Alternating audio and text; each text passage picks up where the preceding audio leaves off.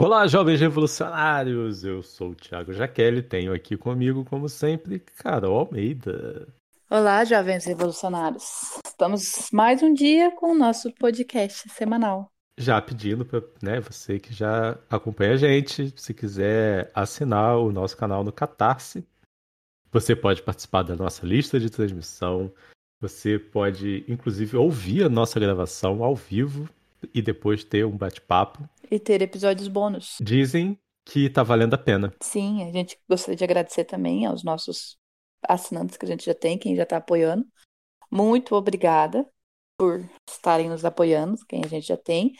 E se você pode contribuir, nem que seja com cinco reais, continue apoiando a gente para que a gente consiga dar cada vez mais voz às pessoas. E se você não pode contribuir monetariamente, segue a gente nas redes sociais no arroba revolução.econômica, no Instagram, e agora a gente tem um Twitter também, que é como é o arroba? Ai, eu não lembro da arroba, mas tá no link nas notas do episódio. tá nas notas do episódio, que a gente esqueceu o arroba porque ele é novinho. E compartilhe o nosso podcast para quem você acha que tem que ouvir, ou para quem você quiser, ou para todo mundo que você quiser tá bom? E, agradecendo aqui o nosso assinante da semana, que é o Dr. Paulo Rutz. Gente boa, gente boa, recomendo. Apesar dele gostar de ketchup na pizza, eu recomendo. Eu gosto de ketchup na pizza também. Pelo amor de Deus. Já nos basta a desgraça do governo, não vai desgraçar a pizza. e por falar em desgraça do governo, essa semana foi pequena para tanta bosta que foi realizada. Começando com o fiasco da cúpula do clima. Eu sinceramente ouvi só algum. Eu não, não me informei suficientemente para falar sobre a cúpula do clima. O Thiago vai falar mais sobre. Porque a única das informações que eu vi que foi que eles fizeram merda, que houve corte de orçamento para combate ao desmatamento e que o Ricardo Salles fingiu se importar, mas ele tá cagando e andando, todos sabemos. E que o Biden literalmente desligou a webcam na cara do Bolsonaro enquanto o Bolsonaro estava falando. É, eu sou ligado nessas coisas de clima e tudo mais. E aí eu, eu na verdade, eu tava ouvindo a cúpula do clima, ao, tipo, ouvindo a live, né? Porque não adianta ficar olhando, né? Eu só fiquei ouvindo. Ó, o Brasil já é oficialmente um páreo mundial. Foi deixado lá pro antepenúltimo lugar na, na ordem da fala. Sem desmerecer, mas, tipo, Cara, ficou lá, tipo, depois do Brasil, teve que Bangladesh, só uns países que claramente não estão nem aí pro clima, né? É, teve outros brasileiros participando, né? E aí teve uma líder indígena que teve muito mais tempo de fala do que o presidente do Brasil, porque literalmente o mundo todo sabe que o Bolsonaro não está nem aí. É, o Biden, sei lá, pediu para ir no banheiro, ele deu uma desculpa para não ouvir o Bolsonaro e o discurso foi, foi, um fiasco total. Ele só pediu dinheiro, literalmente, ele usou os minutos dele para pedir dinheiro, sem dar garantia nenhuma, né? Ele vai. A promessa dele foi acabar com o desmatamento ilegal. E aí o que o Brasil está fazendo para acabar com o desmatamento ilegal é legalizar qualquer desmatamento. Sim. Porque daí ele fez a mesma coisa que para acabar a corrupção. Ele liberou a corrupção, que daí acaba a corrupção. Desmatamento foi a mesma coisa. Foi exatamente a mesma coisa. E no dia seguinte já cortou verba do, do Ibama, ele já desmontou o Ibama. Ele está pedindo dinheiro para criar uma milícia. Os entendidos falam que é tipo uma milícia ecológica. Ele tá, tá botando o exército, né? A gente já tem o Ibama e o ICMBio. E agora ele vai, vai criar uma frente do exército para entre, entre muitas aspas, fiscalizar. E nisso, tipo, todas as multas ambientais estão suspensas por causa do desmonte do IBAMA. Os funcionários do IBAMA estão fazendo, botando mal pressão, né? Eles literalmente estão impedidos de trabalhar, porque a função deles é, tipo, foi anulada. Então, esperem, que a gente já está quase chegando em maio. Daqui a pouco começa de novo queimadas e desmatamento na Amazônia e Pantanal. Mais uma vez, tudo de volta e a gente né, para homenagear o nosso aniversário de um ano de podcast. Então, o Brasil, não cansado de passar vergonha por ter 400 mil mortes nas costas, agora está passando vergonha também pelo desmatamento. E, mais uma vez, o povo brasileiro que é bolsonarista está passando vergonha, passando pano para isso e falando mal da coitada daquela menina lá, a Greta. Pois é, teve. Então virou um complexo de vergonha. Teve. A Greta é, criticou. Ela não, não costuma falar mal das pessoalmente, assim, tipo. Mas aí do Bolsonaro ela falou, né? Óbvio. Uhum. E aí o Bolsonaro caiu na pilha da menina, que agora não é menina, agora já é de maior. Ela já... Olha só, eu achei que ela era criança ainda. Ela já tem 18 anos. Não, já tem tanto tempo que ela tá reclamando e, e, e falando que, tipo. Olha só, agora ela não pode mais ser chamada de pirralha. Pois é, só por bolsonaristas. Uhum. Na verdade, não chame ninguém de pirralho. No máximo, o filho do Bolsonaro. o, o, o pegador do condomínio. O gamer da direita. E que é não comum até. Gente, se você for gay, deixe de ser imbecil. E pelo menos seja um gamer consciente. Gamer é ANCAP, a maioria. Mas eu- estamos trabalhando nesse sentido também. Então, no caso, esse foi um pequeno detalhe do que aconteceu dentro de uma semana. Outra coisa que aconteceu fresquinha. Ah, não, não tão fresquinha. Que também foi mais ou menos nessa mesma linha do tempo. Foi o fim do censo, né? A gente já tinha falado isso sobre o último podcast, que da importância do censo, mas a gente falou brevemente e até. Então a gente não sabia que não ia ocorrer o censo e realmente não ocorreu. Ano passado foi pela desculpa da pandemia, obviamente, era uma desculpa plausível, porque se até a Olimpíadas parou, imagina o censo, né? E esse ano era para ter o censo, já que já que burocraticamente está tudo podendo abrir, estão enfiando morto para debaixo do tapete, então que façam um censo. Mas foi cortado o orçamento para isso, porque aparentemente o governo Bolsonaro tem medo de estatísticas, né? Então as pessoas não sabem a importância que tem o censo na vida do ser humano. Mas o censo é o que mede para ver a quantidade de pessoas que migraram para a extrema pobreza, para ver se os programas de negócio social ali, tipo Bolsa Família, estão causando o efeito que é para causar na economia, ou se precisa ter mais, ou se pode diminuir. Ele serve para ver quais cidades têm que receber maior quantidade de imposto do governo federal, porque está recebendo uma quantidade grande de pessoas de, vindo de outras cidades, ou quais cidades estão saindo muita gente da cidade para não estar aquele equilíbrio fiscal, né? Ele serve também para você que é empreendedor e não sabe qual é a tendência de mercado para o próximo ano, ele também mostra isso. Ele também faz investidores vir para o Brasil, porque sem censo o país não tem investidor. Então, agora, sem o censo, pela primeira vez na história desse país, desde que o censo existe, a gente não tem dinheiro para fazer isso e não vai ter. E isso iguala a gente a países que têm o tesouro quebrado, ou países que estão em estado de guerra, tipo Iraque, quando estava em estado de guerra. Não sei se ele ainda está, porque ele vive em guerra. Então, para vocês. Ah, não, no momento não. é, então no momento tá suave lá. Né? A gente se iguala a países que realmente já não fazem nenhuma diferença para a humanidade. Essa é a realidade. Então, a gente, um país do tamanho continental, não faz diferença alguma mais para o cenário econômico mundial com a queda do censo. Porque um país sem estatística, que já é um país precário, que a gente não tem estatística de muitas coisas, mas sem uma estatística básica, fica difícil. Imagina combater uma pandemia sem estatística. Imagina, a gente só conseguiu tá combatendo pouco que está combatendo de pandemia pela estatística. A gente só consegue ver as coisas por estatística. Então, o medo do governo, e ele cortou isso, não é porque o governo está sem dinheiro.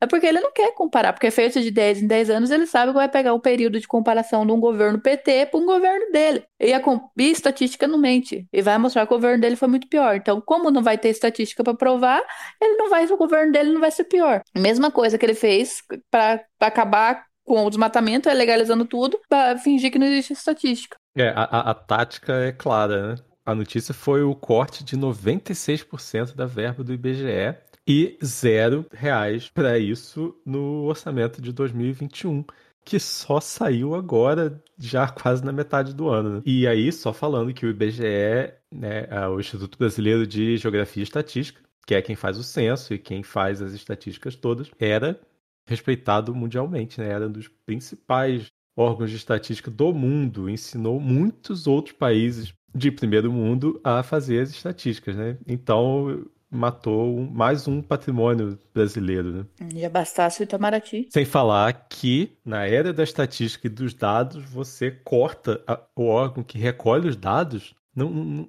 cara, isso joga a gente mais um século para trás, assim, a gente já está quase chegando no século 17. 19. Né? É, no 19 a gente já está. É, a gente tá chegando na época do escravamento do Brasil. Então, espero que a gente chegue logo no século XV para não ter mais portugueses. Brasileiro. Não, brasileiro tem, né? para ter só os índios e terem muitos índios em muitas florestas. Pois é, mas a gente sabe que o que vai acontecer vai ser ao Eu tô contrário. tentando me animar aqui. Então, ter um pouco de esperança. Então, isso que está acontecendo, esse é o reflexo que vai causar dentro da nossa vida, né? Então, a falta do, do IPGE, do censo, é esse, isso que vai causar. A gente não vai ter métrica estatística, a gente não vai saber para onde a gente vai, vai causar uma recessão econômica muito maior. Esse descaso e esse corte de verba para combater o desmatamento da Amazônia vai causar tudo aquilo que a gente já falou de sul não tá chovendo, desmatamento e aquecimento global, por mais que uma grande galera não acredita no aquecimento global por causa que vê um gráfico, não tem prova de correlação entre o aumento de CO2, a temperatura da Terra, por que, que isso acontece de 4 mil em 4 mil anos, mas a prova é, existe, a gente só não sabe qual é a correlação do CO2 no desmatamento, realmente, a gente sabe que é um conjunto, mas eles se apegam a esse gráfico de correlação para falar que aquecimento global não existe. Tá, tá rolando entre as pessoas que curtem a natureza, não pode mais falar aquecimento global. Por quê? É mudança climática. Porque aquecimento global, a pessoa fala assim: ah, mas ainda faz frio, então não tem aquecimento global. Porque leva a, a, a, extremos, né? Tipo, as nevascas são muito mais sinistras e o calor também é muito mais sinistro. É, é um desequilíbrio mesmo, geral, assim. Porque as pessoas são burras, né? A verdade é que tem que mudar o nome do negócio porque o grandioso, a população é burra. Não é só o aquecimento, é o aquecimento e o esfriamento. Tipo, tudo tá zoado. É, é a mudança climática real ali. É mudança climática e, e estações fora da época. Janeiro, que é estação de chuva aqui onde eu moro, não choveu nenhum dia. Se for chover só na metade de fevereiro. Em Curitiba era pra ter chovido. Vamos continuar em rodízio porque também não choveu. Então, provavelmente a gente vai continuar rodízio o resto da vida se continuar esse descaso com a natureza. Pois é, e aí rodízio é pra gente, mas não é pras indústrias que gastam 90% da água. Vamos ficar de olho nisso, né? Na verdade, não é nem no bairro nobre, né? Eu acabei de descobrir que nem o bairro nobre, alguns bairros nobres de Curitiba tá tendo rodízio. Então, é isso aí, né? Não é justo. Daí, só pobre ficar sem água. Mas é. Não é justo, mas são as regras do jogo do capitalismo. Manda quem paga. Exatamente, manda quem paga, isso daí. Então, quem paga é que escolhe o cardápio. Então, essas duas coisas aconteceram no comecinho da semana, né, do último podcast para esse. E uma coisa um pouquinho mais recente é a CPI, que não é tão recente assim, mas agora já foi definido quem é o relator e tudo mais. E o relator, senhoras e senhores, é o Renan Calheiros, Aquela raposa felpuda ainda continua lá dentro. Não adianta vocês reclamar de que como que pode? Um corrupto tá lá dentro. Vocês mesmo que elegeram. Você que é do lugar, da região dele lá. O Renan é de Alagoas, né? Ele é do Pará. Ele é dono do Pará, a família Calheiros. Então, ele é do Pará. Então, se você tem algum ouvinte de Pará. A família dele tá lá mandando no Pará desde as capitanias hereditárias. Pra vocês verem. Então, tipo, não adianta a gente ficar, como que pode? Uma pessoa corrupta tá dentro do governo. Se foi a gente mesmo que colocou, né? Agora a gente vai colocar a gente, porque é muito bonito o brasileiro ficar colocando a culpa no cu dos outros, sendo que a culpa tá em cada um de nós. Então a culpa é de todo mundo. Político safado, político ladrão que tá lá a vida inteira mamando na teta do Estado e fazendo desvio de dinheiro público, tá lá porque a gente colocou. Então, a gente colocou ele lá, tem que aguentar ele como relator, não adianta reclamar. O Bolsonaro achou ruim, obviamente, dele ser relator, porém, essa CPI, ao meu ponto de vista, não vai dar em nada. Só vai ser mais uma CPI que vai ficar um ponto de político fingindo que se importa com a população, colocando a culpa em outra pessoa, perguntando por que aconteceu isso, daí vindo outros políticos fingindo que também se importa com a população e falando, jogando a culpa pro outro. Vai ser aquela guerra de luva de pelica, acho que é o nome, que um fica batendo na cara do outro com luvas, sendo que ninguém tá nem aí para sua população. Por quê? Primeiramente que CPI não faz impeachment. Segundamente que quem causa o impeachment é o presidente da Câmara, quem abre o processo de impeachment e ele tá claramente do lado do Bolsonaro. Tem que acontecer uma merda muito grande ali, porque ele já foi bem, bem comprado. Terceiramente, que economicamente, para um país que já está fudido, um impeachment para um ano de governo restante não convém. Economicamente, não vão abrir o impeachment. E quem dita quem abre impeachment ou não é quem movimenta a economia. Eles sabem que só tem mais um ano. E o máximo que vai acontecer é, se caso Bolsonaro seja reeleito, a grande massa não vai querer por causa que ele já está prejudicando a economia, a economia que eu digo é da elite, então a elite que tem ali, que movimenta a economia, já está se injuriando dele. Daí vai acontecer igual aconteceu com a Dilma, e aí daí sim eles vão começar a articular um impeachment para tirar ele. E entrar o sucessor dele, que, diga-se de passagem, tem grandes chances de ser o genro do Silvio Santos, que vai ser o vice-presidente do Bolsonaro na próxima eleição. E daí a gente vira realmente o Reich, né? Vira a nova versão do Reich 2.0, porque o segundo maior do Hitler era o Goebbels, que fazia exatamente a mesma coisa que o genro do Silvio Santos faz. Então, olha que maravilha. Eu, eu sou o semeador do otimismo. Eu acredito no impeachment, no, na CPI, pelos mesmos motivos que a Carol falou. O, o, Bolsonaro esperneou e tal, porque ele não queria que Renan Calheiros fosse presidente da CPI. E nem o Randolfo Rodrigues. As elites econômicas já estão se injuriando com o Bolsonaro porque tá ficando feio demais. A gente, tá, a gente viu, a gente até falou aqui no podcast da, da debandada de grandes empresas. Só quem tá com o Bolsonaro ainda é quem é, tipo, malvado mesmo, assim, tipo, pessoas que tá com fogo na Amazônia e pessoas que são a favor da tortura e tal, tipo. Ele, a gente já falou isso aqui várias vezes também, o Bolsonaro tá tão extrema direita que qualquer um vira esquerdista perto dele. Inclusive o Renan Calheiros. Tipo. Não, para mim ele já passou da extrema direita, assim. Para mim ele já virou uma pessoa, uma pessoa que passou o limite da ideologia. Ele é tipo o Trump. Ele e o Trump passaram o limite. Não, lá, lá fora ele já tem o status de, de, Ele já tem o status de Hitler e Mussolini e tal. E, e eu acho que rola o impeachment exatamente para ele não ser elegível. É, daí sim. Aí se for o, se o processo de impeachment for diferente do que foi o do Collor e for diferente do que foi o da Dilma, que não declararam que não poderia ser elegível, né, os dois não, não veio isso de não ser elegível, foi só para tirar eles de escanteio mesmo. Se for para declarar para não ser elegível, daí eu acho que rola o impeachment, assim. O Collor pegou oito anos de gancho. É, mas não foi um resto da vida, né? Foi tipo só oito anos e agora ele tá lá ainda, mais uma vez, porque a gente deixou entrar. Então, eu acho que se for para Porque a família dele manda nas, na, na, em, Alagoas, em Alagoas desde, desde a capitanias hereditárias também. Sim. Então, lá funciona muito o voto de cabresto, né? A gente tem que combater as capitanias hereditárias no Brasil. Elas acabaram em 1700, mas continuam até o... Mas como lá no Nordeste é muito comum isso, no Norte e no Nordeste, então lá o voto... Nem, não, não vou falar só Norte e Nordeste. Sul também. Norte, Nordeste, o Sul, toda a região interiorana do Sul também é muito comum. Só que é a capital que não tem voto de cabri, cabristo, na verdade. A gente ainda gosta da elite como lugar, mas ainda não tem aquele voto de cabrito real ali que predomina. É, é que não tem a família, é, né? exatamente. Não é de família. O voto de cabresto na capital só é, é... É da gás, da cesta básica, é achar um pobre ali para dar uma ajuda. É, não, é, é, é, dado pelas é dado pelas elites, né? Pelo, pelas elites econômicas. E aí quem tem dinheiro... Dita o jogo. Uhum. Paga e manda, né? Então, então, se, voltando ali do assunto do impeachment, se o objetivo dentro, entre eles da CPI é abrir o impeachment para causar a inegibilidade dele, daí sim, daí eu acho que possa realmente ocorrer por causa que ele já é uma ameaça real ali para o futuro, então eles já cortam o mal pela raiz.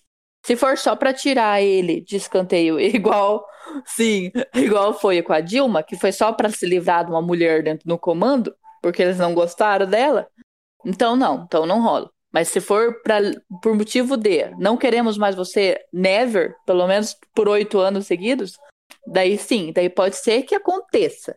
Mas eu sou realista e sei muito bem que ali, por mais que ele é um idiota, ele é político e o restante dos políticos também são políticos. E para político tá ótimo porque tá podendo roubar a rodo, porque não tá tendo fiscalização. Eu acredito ainda no mínimo de humanidade Oremos. Perdendo os direitos políticos, ele vai automaticamente para o Tribunal de Haia, que ele já tem, que já acatou umas três denúncias contra ele. Seria meu sonho. Porque nos contra a humanidade, né? Então, tá na hora. A gente passou aqui o grande feriado italiano do, do 25 de abril. Um grandioso dia. Que foi o dia que enforcaram Mussolini. Comemorei. É feriado na Itália, gente. É um, é um dia e tanto. Enquanto a gente aqui tem feriado para a forca. Então, esse foi um assunto quentinho que aconteceu essa semana. E o assunto agora mais recente, que é o de ontem, se você, de ontem, hoje a gente tá no dia 28 gravando esse podcast, então foi ontem, no dia 27. A gente tá vivendo num mundo tão surreal, num surto coletivo tão grande, que os ministros do governo estão tendo que se vacinar escondido do senhor presidente, porque o senhor presidente quer mandar no braço dos outros para quem a vacina ou não vacina e ordenou todo mundo ir para casa, então eles estão se vacinando escondido do presidente, vamos deixar claro, por causa que as pessoas são, não têm mais uma vez, não tem senso do ridículo e também não tem interpretação de texto e acham que eles estão se vacinando escondido da população porque eles não estão na faixa etária. Não, gente, vacinação já chegou nos 60 anos, os ministros todos têm mais de 60 anos e eles estão se vacinando. Menos Ricardo Salles, que não tem mais de 60. Então, o ministro-chefe da Casa Civil vazou lá um vídeo dele falando que ele ia se vacinar sim, por mais que o presidente tivesse falado que não era para se vacinar, porque ele tem medo dessa vírus. E ele está convencendo o presidente que, por mais que ele pegou, ele não. Ele, a nova cepa é difícil, que ele tem que tomar vacina, porque a gente não pode perder um presidente para esse vírus. Por mim, não vacine e que morra, sinceramente. Eu também sou a favor do presidente não se vacinar. E pegar o vírus e dar uma morrida resolve todo o problema. Mas, como diz a minha mãe, a gente não pode desejar a morte dos outros, né? Porque volta pra gente. Então só espera que ele se foda. Então. De, de verde e amarelo. Exatamente. Pra, ficar, pra combinar. Daí, nesse oba-oba de ministro se vacinando escondido e a imprensa lá filmando ele se vacinando, foi lá o Paulo Guedes se vacinar pelo SUS, SUS esse que ele defende a privatização e até ele usou do SUS. Ele ainda chamou, ainda chamou todos os funcionários públicos de, de parasitas, né? Parasitas. Ele é um funcionário público. Sendo que inclusive. ele é um parasita. É, então ali a gente sabe o nível da pessoa, o nível de sanidade do ser humano. É, daí ele foi, se vacinou, daí ele fez uma brincadeirinha idiota falando que o vírus era da China e que depois ele tentou corrigir falando que a vacina não tinha eficácia nenhuma da China. E depois ele foi tentar se corrigir, ficou pior ainda, mas aí o primeiro-ministro da China já tinha ouvido, o embaixador da China já tinha ouvido, todo mundo já tinha ouvido e já foi se pronunciar. O embaixador da China, cujo qual, na última vez que teve uma brincadeirinha idiota e xenofóbica contra a China, ele já tinha falado que ia ser a última do Twitter, porque hoje em dia todo mundo só fala pelo Twitter, né, também. É, vamos, venhamos, vamos e venhamos e convenhamos. É tudo só pelo Twitter. Inclusive, estamos Inclusive, no Twitter. estamos. Segue nós. E daí ele tinha falado que essa é a última vez, e realmente agora ele deixou claro que foi a última vez. Ele falou que é, para o Brasil não se esquecer. Ele repudiou a fala do Paulo Guedes e disse que para o Brasil não se esquecer que o maior fornecedor de insumos de vacina do Brasil é a China. Não só do Brasil, como do mundo, né? Como do mundo. Então aí já fica claro que o medo desse fantasma comunista essa utopia de que existe um fantasma comunista dessa desgraça desse governo, vai poder ocasionar que a gente não vai ter nem vacina. Então daí você pode realmente só esperar a morte chegar, porque é a única coisa que a gente tem. Porque com a vacina conta gota já tá sendo desse jeito, imagina sem vacina nenhum. Então é esse resumão do que aconteceu essa semana toda. A gente deveria falar o que, que vocês deveriam. Qual é a causa disso para a humanidade ou para o Brasil, e a gente acabou de falando aos pouquinhos de cada resumo. A gente deveria falar o que, que acontece, o que, que vocês têm que fazer para que isso não aconteça, mas eu sinceramente não vejo mais o que tem que fazer para que isso não aconteça, a não ser realmente o protesto e sair na rua, porque um, um, um pensamento racional do que se deve fazer, além de votar certo, além de estudar e além de tacar fogo no carro da rua, não tem. Pois é, assino embaixo. Enquanto a gente estava gravando aqui, eu estava pensando, fazendo recapitulação. Não tem tanto tempo que a gente tem o nosso podcast. Ele tem oito meses. E naquela época, a gente tinha um assunto bem definido na semana. Olha o que, que a gente está fazendo. Nessa semana já aconteceram quatro assuntos que a gente precisa falar.